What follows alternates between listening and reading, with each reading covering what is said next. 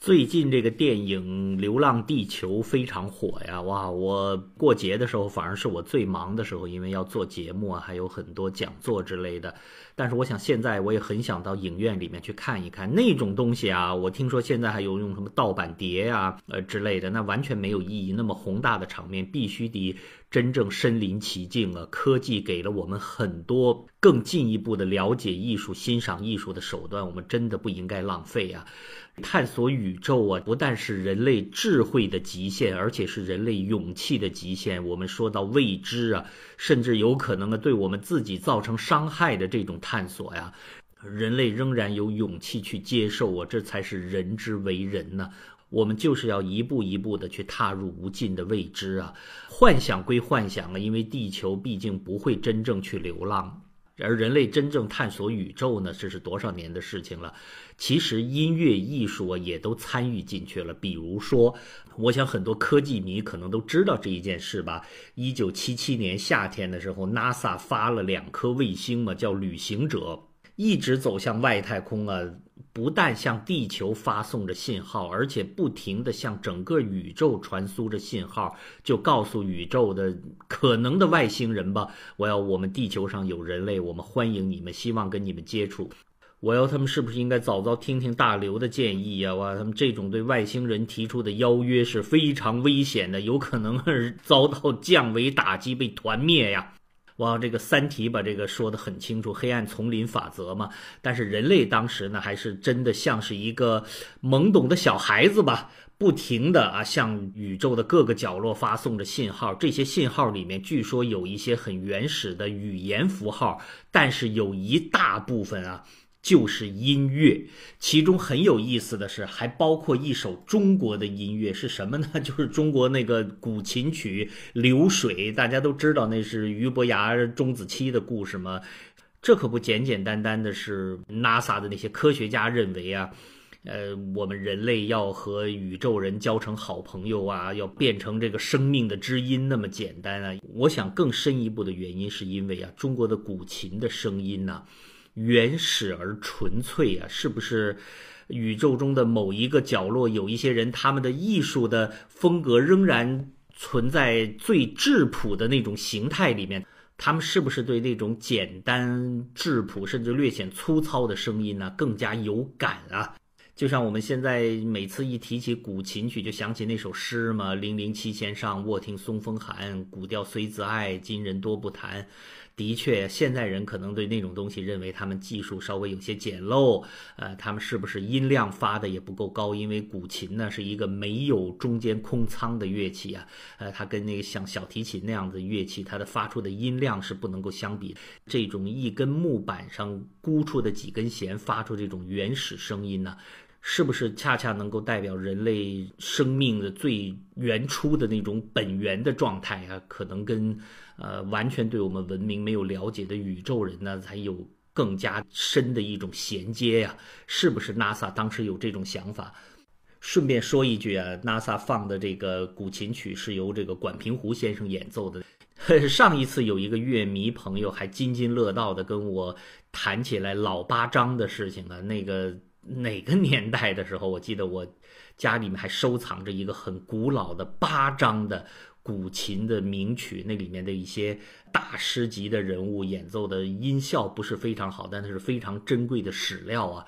NASA 哇，后面真有高阶的乐迷啊，或者专业人士啊，能够找到管平湖先生演奏的古琴曲《流水》，而且去用它来吸引外星人呢，真不简单啊。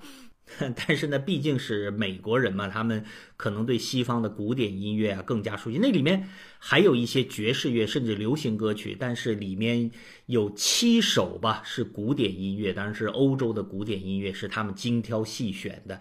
这七首包括什么呢？我觉得他们选这些东西啊，都相当的动了脑子的。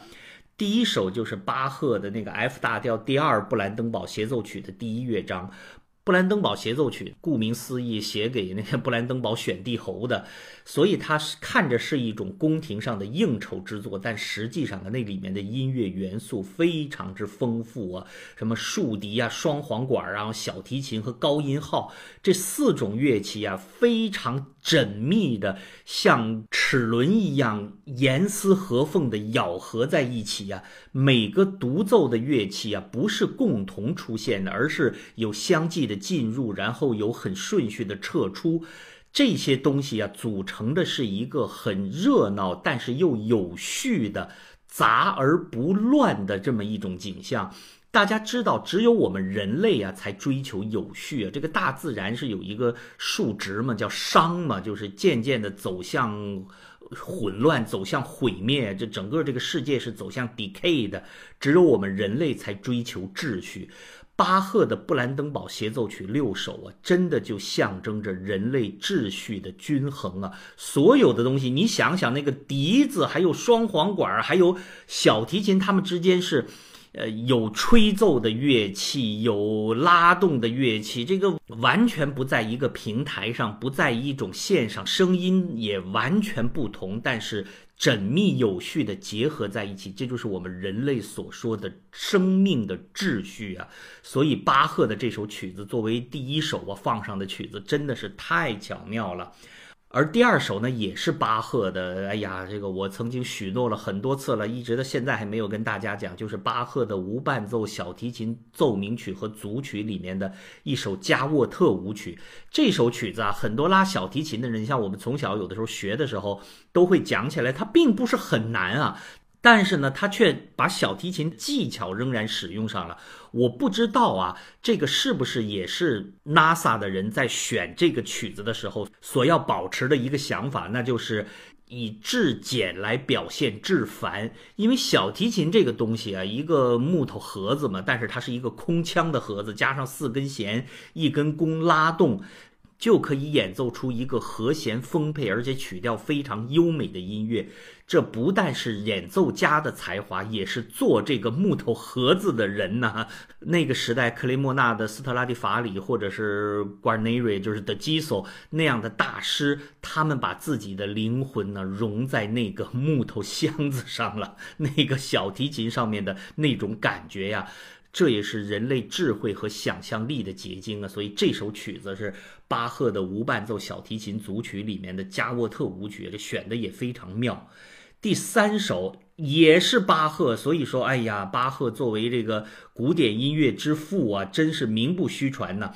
这首曲子我是完全完全同意。如果这七首曲子只能选一首的话，我觉得也应该是他。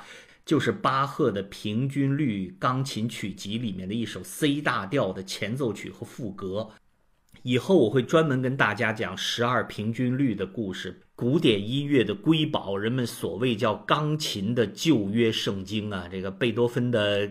钢琴奏鸣曲是所谓的新约圣经啊，但是有一件事情啊，我以后讲十二平均律的时候会跟大家提起来，就是十二平均律极有可能那是在巴赫一百年前由一个中国人最早发明出来的，那个人是一个明朝的王爷叫朱载堉。但可惜的是啊，他为什么发明了这套技术，但没有写出那么伟大的音乐来？我这个以后啊，慢慢跟大家讲吧。十二平均律的故事。但无论如何呀，这第三首曲子选十二平均律，象征着人类的理性和感性的结合呀。我们生之为人呢，从古希腊的时候啊，人们就把这个 intellectus 和 ratio 给分开了，说人类既是感性的，又是理性的。哎。巴赫就能够用这种像缜密的数理计算一样的，像搭积木一样一步一步垒起来的十二平均律，那是一套数学模型了，来表现那么深沉、那么优美的抒情的情感。这样子理性和感性的结合，才是让外星人能够知道我们人类啊是值得的。麻烦你不要来毁灭我们呐，我们这种生物还是很不错的。所以，这种在理性上建立自由的感觉，哇，可能真的是，如果要感动外星人呢，也就是他了。第四首呢，很简单啊，前几首巴赫的那么多还没有用到人类身上的这件乐器啊，就是嗓子啊。有一天外星人会跟我们交流的时候，人类到底是怎么说话、怎么唱歌的？哎，终于来了一首。不过他这首曲子挺奇葩的，用的是莫扎特的《魔笛》里面那个夜后的咏叹调，就是那段复仇的火焰在我心中燃烧嘛。真是我不知道这个 NASA 选曲子的人是不是想使用中国人说的“丝不如竹，竹不如肉”啊？这首曲子不但音乐写作技巧非常繁复，而且他演唱的时候啊。那么艰深而跳动的花腔啊，那真的是考验人的嗓子啊！是不是也要向外星人来感觉一下人类这种身体的魅力啊？所以这第四首放的是 夜后咏叹调，这第五首呢？我要我们把人类自己的在这个小小的蓝色星球上的自我挣扎也表现给了外星人，那就是贝多芬第五交响曲《命运》的，尤其是那个前头那一个梆梆梆梆梆梆梆梆，那个三短一长的那个动机啊。就是要告诉外星人呢，我要我们人类非常渺小，但是我们找到了生命的意义啊！我们跟自己的宿命啊一直在从事的斗争啊，从未停歇过呀！不要小瞧我们这个星球，也不要小瞧我们这个人类呀！第六首呢？毕竟是告诉他们说，我们是可以交流的吧？哪怕你想要跟我们 communicate 一下，哪怕是我们是 negotiable 的吧，你可以来呀，跟我们谈一谈，先别动手，行不行？所以这第六首也是贝多芬，就是贝多芬那降 B 大调第十三弦乐四重奏嘛，它的第五乐章。大家知道，弦乐四重奏一般情况下啊，除了极个别的例外，是两把小提琴、一把中提琴和一把大提琴。就像四个人围坐一样，我们有的时候看到现场演出也是他们围成一个环，然后用手中的乐器啊。互相啊，你一言我一语的进行交流，那种促膝谈心的感觉呀，就是我们人类啊，人和人之间呢进行有效交流的一个写照啊。所以我们也应该告诉外星人呢，我要人类是可以谈的，人类是可以做很好的朋友的。在这种茫茫的宇宙之中啊，你跨过千万光年啊，来到我们身边呢，我们人类愿意跟你们交谈，愿意。尽地主之谊啊，来欢迎你们。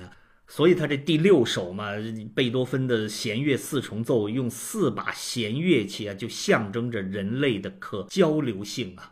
而第七首这最后一首，我们毕竟想告诉他们呢，我们人类呢，其实也不是好惹的，我们也可以向上去探索呀。我们之所以啊把这个东西发到外太空去，是因为我们人类啊有一颗开放的而且探索未知的心呢。我们人类是有勇气和智慧的，所以这第七首选的呢很极端，但是我仔细想想还没有第二个选择了，就是 Stravinsky 的《春之祭》。大家知道俄罗斯的这位作曲家斯特拉文斯基，他写这《春之祭》，那是西方古典音乐史上现场演奏时候最大的一次近乎于暴动式的事件。那是一九一三年在巴黎首演啊，台下一开始是咒骂的、抗议的嘘声，到最后啊，开始扔桌子、扔椅子、扔茶盘儿。